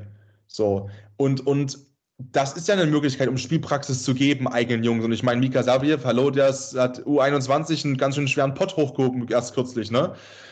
Also, das, das, das geht ja auch mit, mit dieser Grundidee. Und man muss auch mal ehrlich sein, dass das ist ja noch ein viel tiefgreifenderes, strukturelleres Problem du kannst ja nicht nur aufgrund der Nationalität sagen, du gibst den Jungs jetzt die Chance in der ersten Liga. Wenn die, das ist ja auch ein Ausbildungsproblem. Und dann, wenn die Qualität da einfach nicht funktioniert und nicht reicht im, im Jugendhandball, was jetzt, wie gesagt, schwer klingt mit dem Titelgewinn im Hintergrund, ne? Aber die Diskussion, die gibt es ja auch schon länger. So, und da ändert auch größtenteils mal eine gute Generation, die das brutal macht, nicht viel dran. Ähm, du kannst ja nicht sagen, yo, wir geben der jetzt Spielpraxis der jungen Generation, sondern die, also wenn die, das klingt blöd, aber die, die mit einem Zweitspielrecht zum Beispiel ausgestattet sind oder verliehen werden, Heizkamp zum Beispiel, von Leipzig aus nach Eisenach, und dann dort auch keine Rolle spielen oder eine kleinere Rolle oder eine kleinere als erhofft beispielsweise, dann haben wir, und es ist super einfach, das zu Hause auf einer Couch sitzen zu formulieren, ist mir schon völlig klar, bevor jemand wieder die Tasten haut jetzt. Aber haben wir vielleicht eben auch ein Qualitätsproblem einfach im Vergleich zu den absoluten Top-Nationen dieses Kontinents? ich glaube, die Diskussion können wir, glaube ich, noch drei Stunden weiterführen. Dann würden wir uns ja immer noch keine Einigung finden. Weil äh, natürlich, aber ich bin bei dir. Es ist halt, klar, natürlich, es, es ist Ausbildung, das muss man auch immer sagen. Also ich meine, wenn ich sehe, was die denen halt Jahr für Jahr für Qualität rausbringen, wenn die mal so zwei Spieler pro Generation uns abgeben würden, dann wäre ich schon zufrieden. Also es ist wirklich, es ist wirklich brutal, was sie, was sie dort ja wirklich, wirklich Jahr für Jahr an Qualität mit dazu bekommen. Aber es zeigt einfach, die machen einfach eine super Arbeit und da muss man vielleicht immer noch mal drüber nachdenken, dass man da sich verbessert. Ähm, aber vielleicht passiert da ja was. Bei den Frauen passiert zumindest was. Bei dem DHB, vielleicht muss auch bei den Männern noch ein bisschen mehr passieren, damit man wirklich dann diesen nächsten Schritt zur Weltspitze dann auch definitiv schafft. Ich will jetzt aber, Patrick, weil wir schon lange drüber, schon lange gesprochen haben, jetzt mal eine Pause machen. Ah, ja. Dann kommen wir zu den, zu den Frauen auf jeden Fall. DHB-Pokal der Frauen und André Voh nochmal. Deswegen bleibt dran, ihr Bahnhof eurem Handball-Talk auf meinsportpodcast.de. In rund 40 Folgen habt ihr mich jetzt schon sagen hören, I want to tell you about the Beatles. Ich habe euch die Geschichten zu ihren Alben und ihren Songs erzählt, euch ihre wichtigsten Wegbegleiter und Vertraute vorgestellt und natürlich die Orte, die für die Bandgeschichte eine wichtige Rolle spielten. Habt ihr die drei bisherigen Staffeln schon durchgehört? Nein? Na, worauf wartet ihr dann noch? Rein in den Podcatcher eurer Wahl und einfach mal losgehört. Und folgt gerne auch unserem Instagram-Kanal iwtty-Beatles Podcast. Und damit drrrt, äh, willkommen zurück again bei Anruf eurem Handball-Talk auf meinsportpodcast.de. Sebastian Mühlenhof, der hat gerade. Du, ich wollte was Dummes sagen, Sebastian, das ist halb eins Mittwochnacht, wirklich, also der Arbeitstag am Morgen, ja. wollen wir einfach, wollen wir einfach über Handball reden, ja, sehr schön. Ähm, nein, natürlich wollen wir über Handball reden, machen wir die ganze Zeit schon und haben es ja auch gerade am Thema vorher gemerkt, dass wir uns da auch wirklich gut einquatschen können. Und das wird sicherlich auch noch einmal passieren heute. Davon können wir, glaube ich, beide ausgehen, dass wir da noch ein bisschen äh, Diskussionsstoff haben. Wollen aber vorher wirklich erstmal versuchen, und das machen wir auch, natürlich rational erstmal drauf zu schauen auf das, was auf der Platte passiert, auf das, was es uns allen lieben gelernt hat, da diesen Sport eben auch zu verfolgen. Und das ist ganz klar der Handball an sich. Und auch die Frauen, Sebastian, haben im Pokal gespielt. Und du hast mir vorhin schon zwei Sachen angeteasert und zwei Vereine angeteasert, die sich, naja, schwerer getan haben.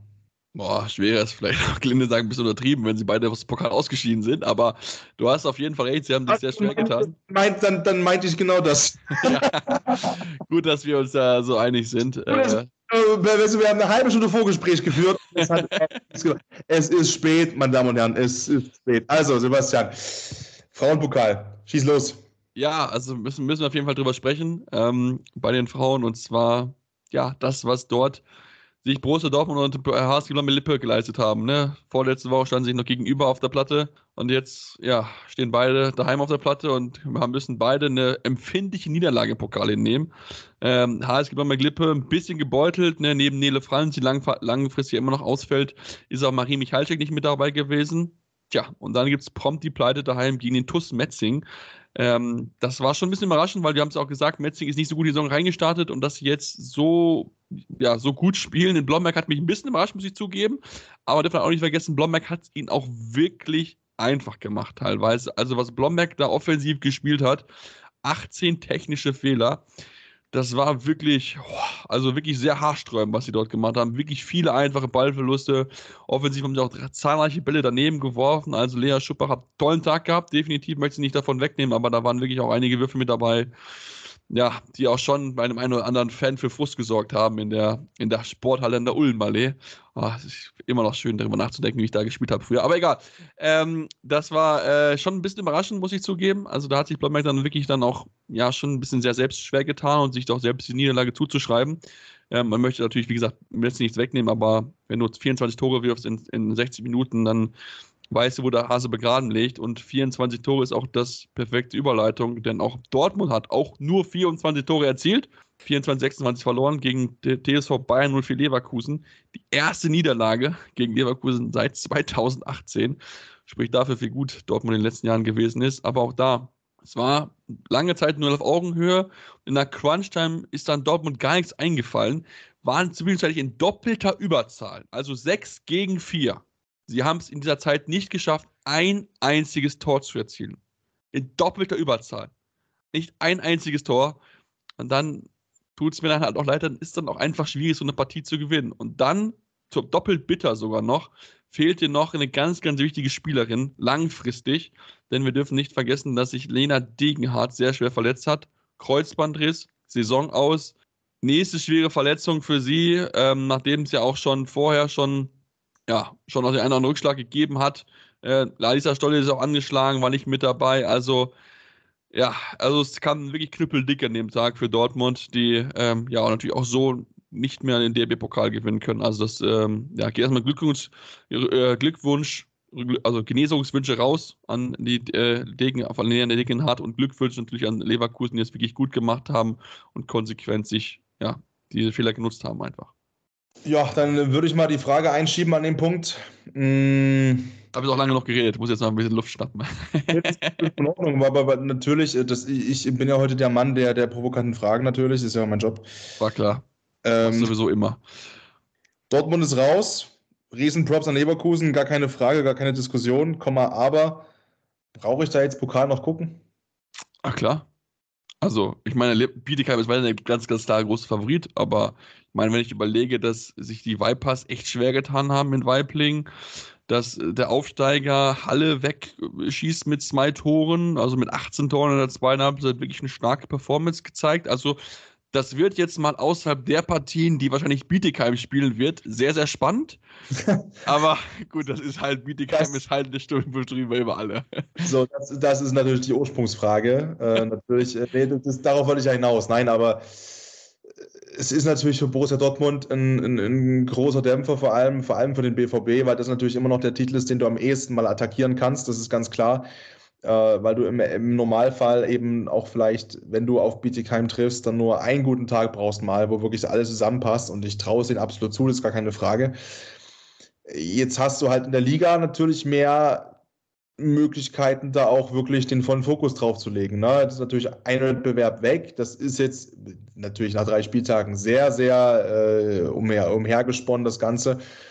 Aber vielleicht ich, um Gottes Willen, das ist, ich würde nie sagen, mich hier hinsetzen und sagen, Dortmund kann froh sein, dass sie nicht mehr im Pokal dabei sind. Aber wir haben es in der Liga gemerkt letztes Jahr, dass dann auch ab und zu ein bisschen Flüchtigkeit mit dabei war und vielleicht, mit einem ganz großen vielleicht, lässt sich das ein bisschen besser jetzt so ausklammern, weil du weißt, ey, jetzt können wir halt mal 100% committen und sagen, wir, wir attackieren jetzt nur dieses eine Ding. Nur dieses eine Ding. Ja, das kann auf jeden ja, Fall hilfreich sein, aber wie gesagt, es ist halt, man muss halt gucken, dass man halt jetzt Verstärkung sich vielleicht nochmal holt, denn es ist ja nicht nur Leon Degenhardt, die ausfällt, Dana Blackman ist ja auch schon mit dem Kreuzbandriss raus, also da wird die Personaldecke natürlich ein bisschen dünner, ja, auch gerade je nachdem, wie Alisa Stolle ausfällt, das ist noch nicht so ganz sicher, hat sich wohl irgendwie ein Knöchel wohl gestaucht, ähm, muss man mal gucken, in, in, inwieweit, inwieweit es da, da besser geht oder wie wann sie wieder fit sein kann, keine Ahnung, also jetzt die nächsten Partien sind jetzt eigentlich in Anführungsstrichen machbar, zumal du auch noch die Länderspielpause mit dabei hast. Ähm, ich meine, jetzt guckst du, spielst gegen am Wochenende erstmal der, äh, im Soling Derby. Ja, wird mit Sicherheit ein heißer Tanz werden für die Dortmunderinnen und dann nach der Länderspielpause geht es gegen Metzing daheim. Also das sollte eigentlich machbar sein, ehe es dann, dann zum Rematch kommt Ende Oktober dann mit Leverkusen.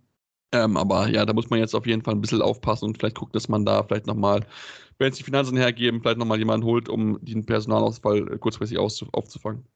Ja, und also.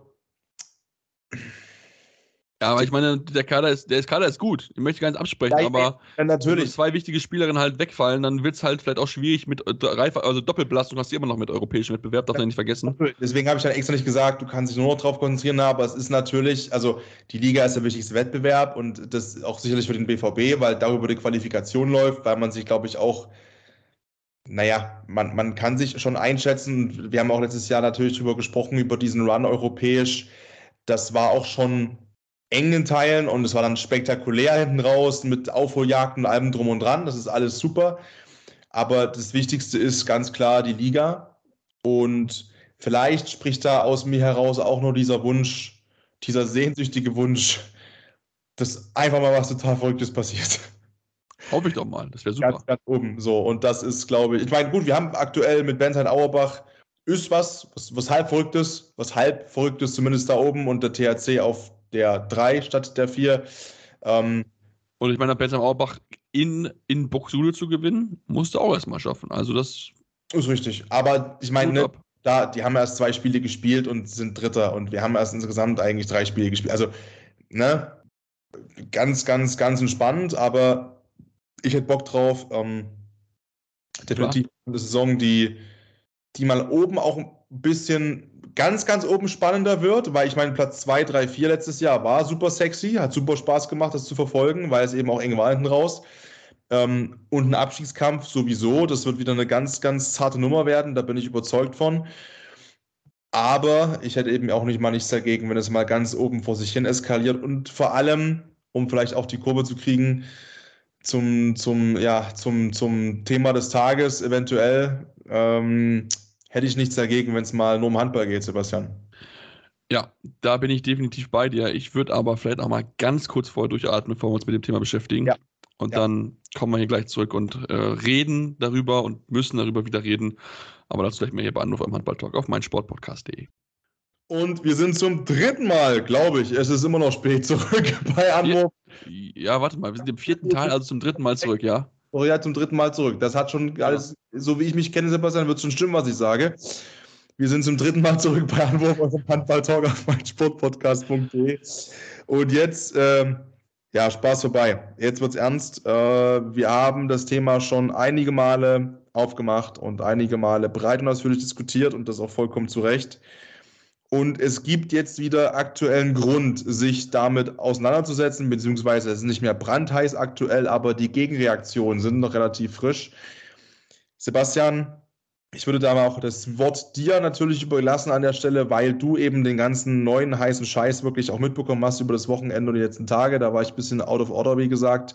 Wir wollen natürlich über die Causa Fuhr sprechen, über ein Thema, was mir persönlich ja einfach schon zu lange geht, aber was nicht heißt, dass es nicht wichtig ist. Im Gegenteil, wir, wir müssen drüber sprechen. Ich finde es eher na, das ist wieder eine Meinung, aber ich finde es eher, ich finde es schlimm, dass man da so lange drüber sprechen muss und dass sich das so lange zieht, weil es eben für alle Beteiligten mental vom Eigentlichen ablenkt und äh, wirklich ja in negativer Weise auch prägend ist und prägend sein kann. Ja, also wir müssen auf jeden Fall drüber sprechen. Also äh, eigentlich müssen wir anfangen mit dem Interview, was äh, André vorgeführt hat. Er hat sein langes Schweigen gebrochen. Also auch wir hatten ihn ja damals mal angefragt. Äh, ich hatte, glaube ich, war das irgendwie im Oktober, November, hatte ich ihn mal angefragt gehabt über, die, über seine Anwalt, Anwaltskanzlei. Die haben ihm gesagt, er möchte kein Statement abgeben, ist nicht bereit für einen Podcast. Ähm, hat aber jetzt in der Sportbild ähm, schon Mitte, Oktober, Mitte September, das dürfen wir nicht erwähnt, unerwähnt lassen, ähm, ja, darüber gesprochen, über seine Sicht der Dinge ähm, moniert, dass ja er gar nicht genau weiß, was gegen ihn vorgetragen wird, dass das alles anonymisiert ist. Er würde sich wünschen, wenn ja, man mit ihm auf ihn zugehen würde, wenn er genau wissen würde, was die genauen Vorwürfe sind, das nur alles über die Medien erfahren und so weiter und so fort und hat schon ein Bild gemalt, wo ja, um da jetzt auch schon ein bisschen in Analyse reinzugehen, wo er sich so ein bisschen so als als Opfer darstellt. Also als ob er derjenige sei, der ja irgendwie Opfer von, ähm, ja, ja, keine Ahnung, von irgendwie wütigen äh, Ex-Spielerin ist, die, äh, die ein Problem mit ihm hat, mit seiner, mit seiner Art von vom Coaching, ähm, wo er, wo er auch da ein bisschen auf eingeht ähm, und ein bisschen darlegt. Und ja, er hatte mit sich auch eine schwierige Zeit, was er auch darlegt und was wir auch, da müssen wir auch ganz ehrlich sein, niemandem wünschen. Also wenn jemand wegen Depression in die Klinik eingeliefert wird, das will keiner, das egal wenn es der größte Feind ist, das würde ich keinem wünschen, weil das ist natürlich eine Phase, die einfach enorm schwer ist und wo du natürlich dann auch in einen Punkt in dein Leben kommst, wo du dann vielleicht auch dann mal über den Suizid nachdenkst und das wollen wir einfach alles nicht, ähm, denn auch bei aller berechtigten Kritik an fachlichen und sportlichen Sachen ist auch der Mensch immer enorm wichtig. Ähm, aber im Anschluss dessen gab es dann nochmal einen Artikel vom Spiegel, die ja auch viele dieser Vorwürfe aufgearbeitet haben gegen André Fuhr wo nochmal ganz klar gesagt wird, dass die Spielerinnen dieses Interview als Schlag ins Gesicht empfunden haben wo sie das Gefühl gehabt haben, dass sie entmündigt werden, dass er ihnen abspricht, zu wissen, wovon sie reden. So hatte man denn auch den Eindruck. Und da muss ich dann auch sagen, er scheint, auch wenn er das so sagt, dass er geläutert ist, nicht wirklich genau verstanden zu haben, was das genaue Problem ist. Er sagt, er weiß nichts davon, aber wenn man sich die äh, Artikel nochmal hervornimmt und auch nochmal auch diesen Artikel von dem Spiegel liest, wird da ganz klar aufgeführt, dass er genau davon weiß, weil ähm, er hat, äh, hat ähm, ja, und, ähm, Unterlassungsklagen verschickt und das verschickst du nicht, wenn du nicht weißt, worum es nicht geht. Also das dürfen wir auch nicht vergessen. Du kannst nicht einfach sagen, ach ja, unterlass mal das und das zu sagen, wenn ich gar nicht weiß, was du sagst. Deswegen ist das schon etwas, wo er versucht, so ein bisschen diese, diese Rollen zu tauschen. Und das finde ich ganz, ganz, ganz, ganz schwierig, wo er sagt, ja, er durfte sich noch nie öffentlich äußern zu dieser Kommission, wo ich mir denke, so, ja, das ist aber auch richtig, weil lass doch erst die Opfer sprechen und dann kannst du ja dann als derjenige, der der Täter ist, in diesem Fall, Stellung ziehen zu dem allen, was die Spielerinnen über dich gesagt haben. Also, beziehungsweise um es natürlich, also mal sauber zu machen, ne, Täter sein soll. Ähm, genau, ab, sein soll, natürlich, genau, natürlich. Ähm, ja, ist natürlich super schwierig, weil wir uns natürlich jetzt in einem Bereich bewegen, wo natürlich auch ne, ganz viel verschwimmt zwischen menschlicher Meinung aufgrund unserer Einstellungen zu, äh, zum Leben und unserem Werteprofil, was wir beide halt individuell als Menschen haben und viele andere von euch da draußen auch. Und der Faktenlage, die auf natürlich so vielen Vorwürfen beruht und Erzählungen und, und auf Recherche, ohne dass jemand genau wissen kann, was genau passiert ist, außer halt die Spielerinnen und die Seite vor. Und dass auch nie 100 Prozent, davon bin ich inzwischen überzeugt, halt so aufgearbeitet werden wird, dass du halt ein ganz klares Bild zeichnen kannst. Ähm, deswegen, ich teile natürlich vollkommen deine Aussage, dass, äh, dass ich das niemandem wünsche, weil ich auch weiß, wie das ist äh, in so einer mentalen Phase zu sein. Und das ist, das ist schlimm. Ich weiß aber auch aus eigener Erfahrung, was nicht auf ihn übertragbar sein muss, aber dass es durchaus die Möglichkeit gibt, dass man aufgrund seiner mentalen Labilität in diesem Moment seines Lebens dazu neigt, eine Geschichte entsprechend so auszulegen, dass man sie auch für sich mental am ehesten verkraftet in dem Moment. Weil man vielleicht weiß, dass man, sollten sich diese Vorwürfe, wie gesagt, sollte das alles so stimmen, wie das die Spielerinnen sagen, und es gibt für mich da jetzt keinen Grund, das nicht so zu glauben. Ähm, Vor allem bei der Anzahl halt, ne? Es sind, glaube ich, genau. 50 Spielerinnen, die sich gemeldet haben.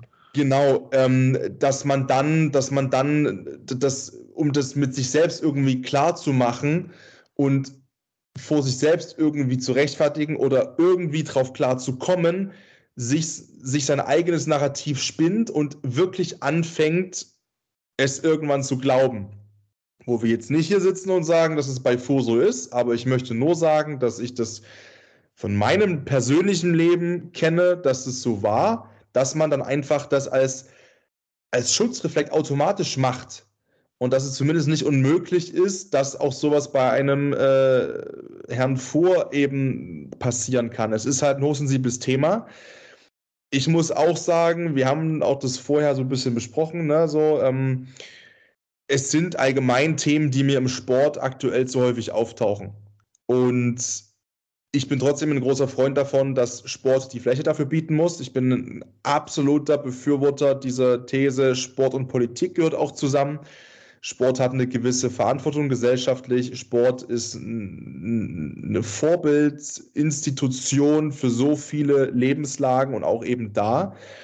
Und gleichzeitig habe ich keine Lösung für diesen Diskurs und keine Vorstellungskraft, wie sich das klären soll weil du immer Aussage gegen Aussage haben wirst. Unabhängig davon, ob du 1 zu 50 bist, 1 zu 100, 1 zu 150, weil das einfach Sachen sind, die einer gewissen Subjektivität auch unterliegen und die nicht messbar sind. Ach, ab jetzt ist es Mobbing, ab jetzt ist es äh, Tyrannei im Training, aber das geht noch, weil das, das sind alles subjektive Empfindungen. Und es mag sogar sein, dass er das wirklich so sieht, sollte das so stimmen, wie das die Spielerinnen skizzieren, wovon ich auch glaube, dass es stimmt, aber das ist halt nur faktenunbasiertes Glauben. Ähm, dann gibt es trotzdem keine, keine, empirischen, keine empirische Belegbarkeit in dem Sinne, weil das alles subjektive Empfindungen sind, über die wir sprechen. Und das zu klären, das lässt sich ja nur klären, wenn eine Seite das irgendwie sich dann eingesteht. und sagt, okay, ich teile jetzt die subjektive Empfindung der anderen Partei und das sehe ich einfach nicht.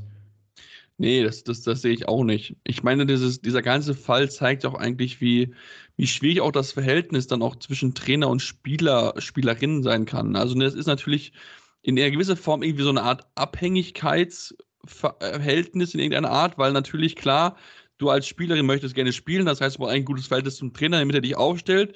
Aber auf einer Seite möchtest du als, Spiel, als Trainer natürlich auch Spielerinnen haben, die mental tough sind, die, die dir folgen bis aufs Blut und so weiter. Und das ist natürlich etwas, wo man ja auch schon noch, so, wenn man auch so Leute hört, natürlich auch so das Gefühl hat, auch dass bei André vor einfach so, so sehr ja unterschiedlich gewesen sein soll. Also ich glaube, in einem Artikel liest ja, dass er so seine Lieblinge hatte, in Anführungsstrichen, die er ja in den Himmel gelobt hat, sage ich jetzt mal in Anführungsstrichen, wo er sie ja, wirklich ihnen auch die Chance gegeben hat, sich zu entfalten. Er hat ja auch viele Spielerinnen ne, auch zu einem großen Level gemacht, das darf man auch nicht vergessen. Ne? Alina Grasels beispielsweise, die unter ihm floriert ist, oder auch andere Spielerinnen in Blomberg, die den Sprung geschafft haben in, äh, in die Bundesliga, auch in die Nationalmannschaft. Also sind auch schon Spielerinnen mit dabei, die das unter ihm trainiert haben, unter ihm gespielt haben und wirklich zu guten Spielerinnen geworden sind. Aber ist natürlich auch etwas, wo nicht jede, also nicht jede Ansprache, also eine Ansprache ist nicht für alle Spieler gleich. Also du kannst nicht mit einer Ansprache versuchen, alle irgendwie ja, glücklich zu machen und freudig zu machen, sondern muss man ja sehr individuell auf die Spielerin, auf den Spieler eingehen, damit er sich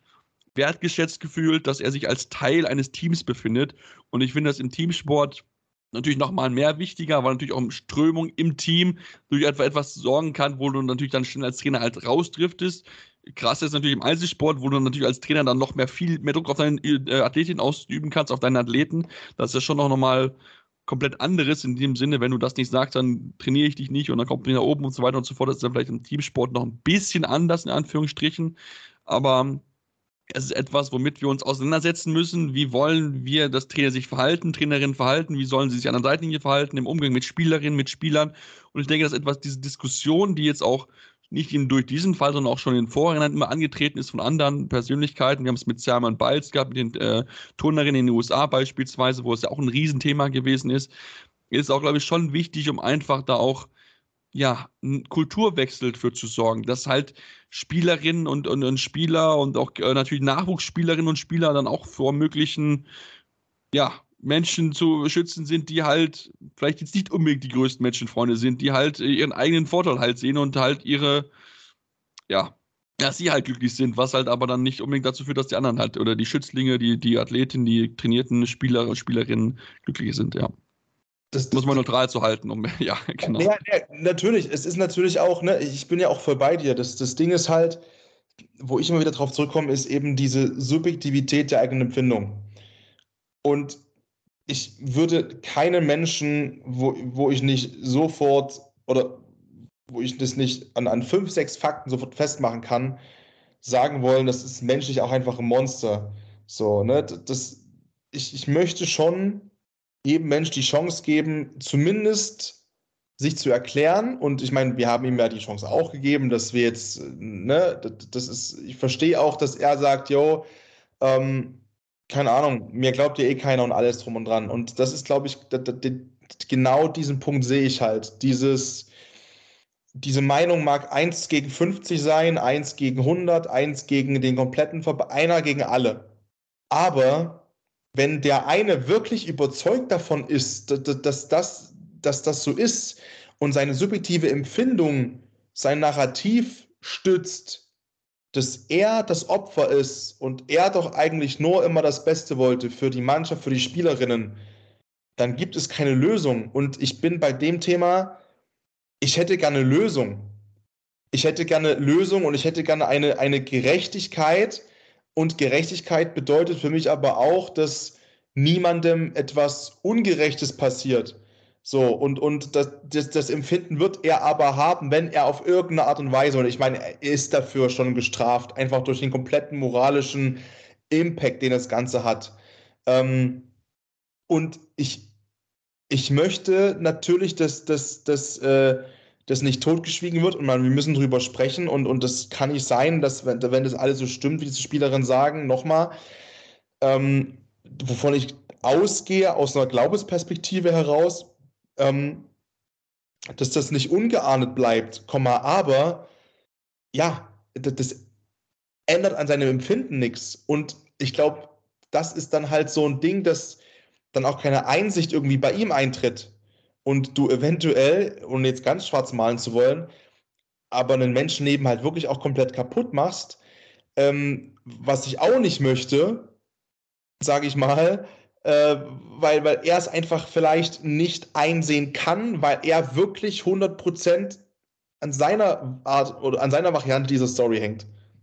Ja, definitiv. Also ich meine, er hat es ja auch am eigenen äh, Leib erfahren, erfahren mit äh, seinem Engagement, was er hat bei der MTG Horst, wo er, wo er geholt worden ist als Trainer in der Verbandsliga ist bei den Männern auch, ne? also nicht Frauenhandball, sondern Männerhandball, wo der Druck auch so groß gewesen ist, dass er dann auch wieder entlassen worden ist von dem Verein, bevor die Saison überhaupt losgegangen ist, weil dann Sponsoren sich kritisiert haben, abgesprungen sind, ihre Förderung eingestellt haben. Und das ist natürlich auch schon etwas, wo er sagt, okay, das ist natürlich etwas, was ihm natürlich wehtut, weil er möchte eigentlich gerne weiter Handball weiterarbeiten, was ich aber, bevor die Kommission, die wohl irgendwie Ende 2024 ihren Abschlussbericht vorstellen soll, sehr, sehr schwierig wird. Er ist ja gebürtiger Lehrer. Ich glaube nicht, dass ihn irgendeine Schule aktuell als Lehrer einstellen wird, weil wenn die äh, Schüler einmal den Namen André Fuhr googeln, dann ist, glaube ich, der, der Schrei, der Aufschrei der Eltern riesengroß. Ähm, und da ist er, glaube ich, ganz, ganz schnell dann wieder äh, ja, arbeitslos. Und da ist aber halt die Frage, wie es dann halt für ihn dann halt weitergehen kann. Und das ist ja auch etwas, wo wir sagen, ja, Klar, Menschen machen Fehler und wenn sie, wenn sie geläutert sind, gebe ich jedem Menschen eine zweite Chance. Und wenn sie halt auch schuldig sind, das dürfen wir auch nicht vergessen, ne? also wir reden ja immer noch, äh, ne, es ist ja bisher Aussage gegen Aussage, ähm, aber das ist natürlich in der Situation, wo du da als jemand stehst, der, der viele Anschuldigungen gegen sich hat, ist es natürlich einfach sehr schwer, da rauszukommen. Ne? Das Gegenteil zu beweisen, wenn du halt, ich sag's mal, einer gegen 100 in Anführungsstrichen bist. Beweis mal dann den der großen Weltöffentlichkeit, dass du halt doch jederjenige bist, der halt recht hast. Das ist halt enorm schwierig zu beweisen, weil natürlich es gibt keine Tonaufnahmen, es gibt keine Bildaufnahmen, es gibt keine Videoaufnahmen von irgendwelchen Gesprächen und Sequenzen und so weiter. Also von daher wird das für ihn eine große Herausforderung auf jeden Fall sein. Und ähm, ja, also ich meine, wenn ich das Interview lese, ich würde ihm wünschen, dass er vielleicht nochmal drüber nachdenkt und sich wirklich nochmal in sich geht und nochmal sich reflektiert, ob er wirklich alles richtig gemacht hat, weil ich meine, er möchte, glaube ich, äh, Sportmentaltrainer machen und dann erwarte ich einen sehr, sehr reflektierten Menschen. Und das habe ich in dem Interview nicht zu 100% gelesen. Nee, und auch das ist halt wieder, ne, wir haben wieder ein Interview gelesen, wir wissen nicht, wie, genau. wie er geguckt hat, wie, wie glasig seine Augen waren, wie emotional er drauf war, ob das ob das alles in, in, in Sprache verpackt mit Mimik und Gestik sehr kühl und äh, berechnend wirkte. Und ich muss jetzt mal das und das sagen und ich, ich spiele jetzt mal das und das oder ob da wirklich eine, eine erschütterte und, und, und, und ähm, das ehrlich fühlende äh, Existenz dort gesagt hat und da saß in seiner Person es ist, glaube ich, einfach ein Thema, was uns noch eine ganze Weile beschäftigen wird. Und ich finde es wichtig, auch wenn es nicht Spaß macht, drüber zu sprechen. Aber ja, äh, ich möchte drüber sprechen. So, und ähm, nochmal mit, mit, mit, mit allem Respekt vor der kompletten Themenlage, vor den, den Spielerinnen, aber auch vor seiner Person und vor dem kompletten Sachverhalt. Und natürlich ist es auch so äh, gewisses, ne, immer, immer gefährlich, sich, sich, so zu Sachen zu äußern, aber ähm, das lassen wir uns auch nicht nehmen an der Stelle. Und ähm, ihr könnt natürlich auch gerne uns unsere Meinung, äh, schreibt uns gerne unsere Meinung. Das mhm. ist super. Schreibt uns gerne. Ja, wir, wir, erwarten einen fünfseitigen Bericht über das, was wir hier erzählt haben. Äh, genau. Nein, aber ähm, schreibt uns gerne auch ne, eure Meinung. Ähm, das ist gar keine Frage, ob ihr das komplett anders seht oder teilt, weil äh, das ist, glaube ich, ein Thema, was einen, einen großen Diskurs auch verdient, ähm, aber auch erzeugt und erzeugen kann. Und das ist auch vollkommen in Ordnung. Wie gesagt, ähm, mit dem äh, gebietenden Respekt davor. Ja, definitiv. Also wie gesagt, das wird auf jeden Fall, werden es auf jeden Fall weiter im Auge behalten, wie es dort weitergehen wird, ob es sich noch äußern wird, ob, äh, ja, wann die Aufarbeitung kommen wird, aber es wird wahrscheinlich noch eine gewisse Zeit auf jeden Fall hinziehen, mit Blick auf die Uhr, 1.04 Uhr, Donnerstag Nacht oder mit, von Nacht und mit, Mittwoch auf Donnerstag, würde ich das Ganze auch für heute schließen wollen. Schließen wir ne? den Laden. Genau, machen wir für heute Abend mal zu legen uns jetzt ins Bettchen und wünschen euch natürlich vorher noch äh, ja, alles Gute. Schreibt uns gerne Rezensionen beim Podcatcher eurer Wahl. Könnt uns gerne Rezensionen da lassen. Am liebsten 5 Sterne, aber gerne kurze Kritik. Was können wir besser machen? Woran können wir arbeiten? Folgt uns auf Social Media, Facebook, Twitter, Instagram mit dem Handel Anwurf findet ihr uns dort jeweils. Ja, dann haben wir uns dann nächste Woche wieder hier bei Anruf am Handball Talk auf meinsportpodcast.de. Anwurf. Der Handball Talk auf meinsportpodcast.de. Wie baut man eine harmonische Beziehung zu seinem Hund auf? Puh, gar nicht so leicht. Und deshalb frage ich nach, wie es anderen Hundeeltern gelingt, beziehungsweise wie die daran arbeiten. Bei Iswas Dog reden wir dann drüber. Alle 14 Tage neu mit mir, Malte Asmus und unserer Expertin für eine harmonische Mensch-Hund-Beziehung, Melanie Lippisch. Iswas Dog mit Malte Asmus. Überall, wo es Podcasts gibt.